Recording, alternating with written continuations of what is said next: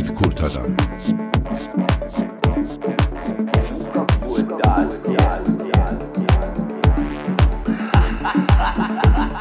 On Radio 2019.